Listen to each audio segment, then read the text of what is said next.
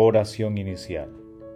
Santo Espíritu de Dios, amor del Padre y del Hijo, ilumínanos con tus dones, para que podamos comprender los tesoros de la sabiduría que Jesús nos quiere revelar en este día. Otórganos la gracia para meditar los misterios de la palabra y revélanos sus más íntimos secretos. Madre Santísima, intercede ante la Santísima Trinidad por nuestra petición. Ave María Purísima, sin pecado concebida. Lectura. Lectura del Santo Evangelio según San Lucas, capítulo 2, versículos 41 al 51. María y José iban todos los años a Jerusalén a la fiesta de la Pascua. Cuando Jesús cumplió doce años, subieron a la fiesta según la costumbre, y cuando terminó, se volvieron pero el niño Jesús se quedó en Jerusalén sin que lo supieran sus padres.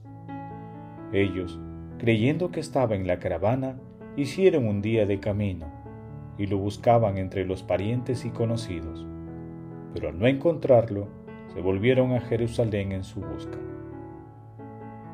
Al cabo de tres días, lo encontraron en el templo, sentado en medio de los maestros, escuchándolos y haciéndoles preguntas.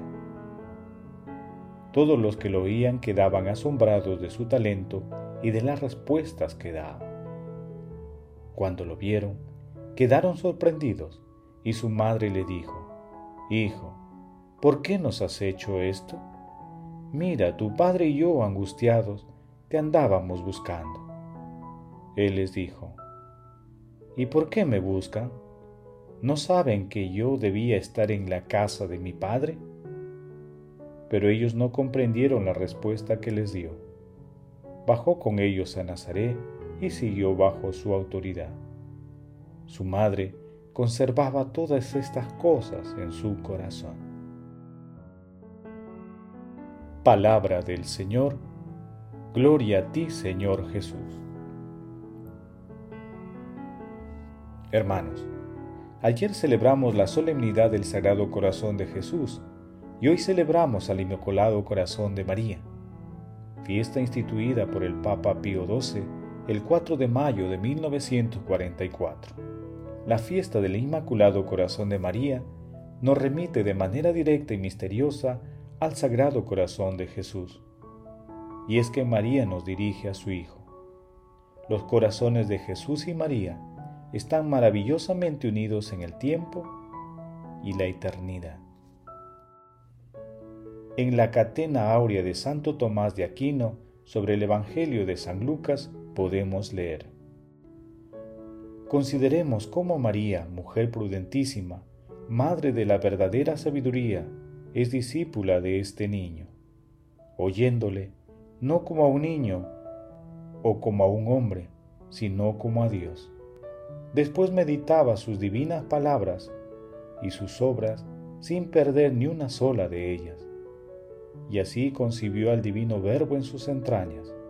Así ahora también recibiría todas sus acciones y todas sus palabras en su corazón, y en él, por decirlo así, las fomentaba. Unas veces contemplaba el presente en sí misma, otras veces esperaba que el porvenir lo revelaría todo con más claridad, haciendo de esto la regla y la ley de toda su vida. Meditación Queridos hermanos, ¿cuál es el mensaje que Jesús nos transmite el día de hoy a través de su palabra? En el pasaje evangélico queda definida la paternidad divina de Jesús y se observa una pincelada del destino de su vida, y es que anticipa lo que moverá a Jesús a la acción, los asuntos de Dios Padre. Nadie entiende nada, Nadie discute nada, ni siquiera sus propios padres. María guardaba todo esto en su corazón. Algún día entenderá. Por lo pronto, se dibuja claramente el modelo de discípula dócil a la palabra. Hermanos, quien confía en el Señor es valiente y fuerte de corazón. Ojalá en nuestra vida también se cumplan estas palabras que dijo Juan Pablo II de María. Toda su vida fue una peregrinación de fe, porque caminó entre sombras y esperó en lo invisible, y conoció las mismas contradicciones de nuestra vida terrena. Hermanos, a la luz de la palabra de Dios respondamos. ¿Cómo nos relacionamos con nuestra Santísima Madre María? ¿Meditamos las enseñanzas de nuestro Señor Jesucristo a la luz del Espíritu Santo, aún en medio de las vicisitudes de la vida? Que las respuestas a estas preguntas nos ayuden a profundizar con fe y humildad en el modelo de discipulado que nos brinda nuestra Santísima Madre, la siempre Virgen María. Jesús nos ama. Oración.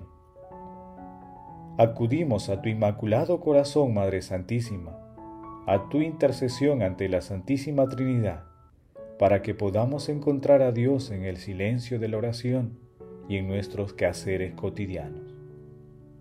Madre Santísima, tú que creíste, confiaste y experimentaste el amor de Dios a través de tu entrega total a Él, cubre la humanidad con tu manto de amor y bondad, para que confíe plenamente en la misericordia y en el amor de Dios. Espíritu Santo, amor de Dios Padre y de Dios Hijo, doma al espíritu indómito, guía al que tuerce el sendero, reparte sus siete dones según la fe de tus siervos por tu bondad y tu gracia, dale al esfuerzo su mérito, salva al que busca salvarse, y danos tu gozo eterno. Amén. Amado Jesús, Rey de Reyes, Señor de Señores, tú que eres el camino, la verdad y la vida, atrae hacia ti a los pecadores y glorifícate llamando a los fieles difuntos a la resurrección nos dirigimos nuevamente a ti, Madre Santísima, Madre la Divina Gracia, para que intercedas ante la Santísima Trinidad por nuestras peticiones. Amén. Contemplación y acción. Contemplemos al Sagrado Corazón de nuestro Señor Jesucristo y al Inmaculado Corazón de María con una prédica de San Alberto Hurtado. La devoción al corazón de Cristo y al corazón de María tienen ese sentido profundo. Recordar a los hombres entristecidos del mundo moderno que por encima de sus dolores hay un Dios que los ama, hay un Dios que es amor, un Dios que cuando ha querido escoger un símbolo para representar el mensaje más sentido de su alma, ha escogido el corazón porque simboliza el amor, el amor hacia ellos, a los hombres de esta tierra. Un amor que no es un vano sentimentalismo, sino un sacrificio recio, duro, que no se detuvo ante las espinas, los azotes y la cruz. Y junto a ese corazón nos recuerda también que hay otro corazón que nos ama, el corazón de su madre, Madre nuestra, que nos aceptó como hijos cuando su corazón estaba a punto de partirse de dolor junto a la cruz, al ver cómo sufría el corazón de Jesús, su Hijo, por nosotros los hombres de esta tierra, redimida por el dolor de un Dios hecho hombre, que quiso asociar a su redención el dolor de su madre y el de sus fieles. El mensaje de amor de Jesús y de María urge nuestro amor. Con esta intención los invito, amados en Cristo, a recogernos unos instantes en actitud de oración. Si tienen ante sus ojos el santo crucifijo o la imagen del corazón de Jesús y del corazón de María, comprenderán en ese símbolo toda la urgencia de este llamado a la caridad, al amor, al interés por nuestros hermanos de esta tierra, que constituye el precepto fundamental de la vida cristiana. Queridos hermanos, hagamos el compromiso de seguir el modelo de discipulado que nos dejó nuestra Santísima Madre, pidiendo la inspiración y fortaleza al Espíritu Santo.